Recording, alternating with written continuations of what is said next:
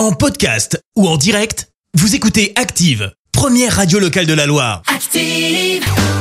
Allez, avant la météo, place à l'info du jour qui fait du bien. Et ce matin, on parle d'une initiative insolite. Ah oui, ça concerne la fameuse sobriété énergétique. Vous le savez, l'hiver s'annonce compliqué. Le gouvernement nous recommande de baisser le thermostat d'un degré cet hiver pour être à 19.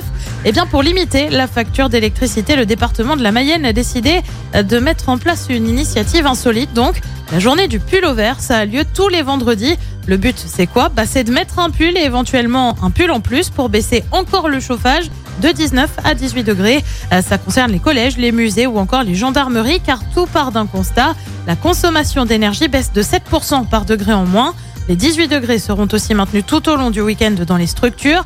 Le département ne précise par contre pas si le pull doit être moche et ressembler à un pull de Noël à l'approche des fêtes de fin d'année. Merci, vous avez écouté Active Radio, la première radio locale de la Loire. Active.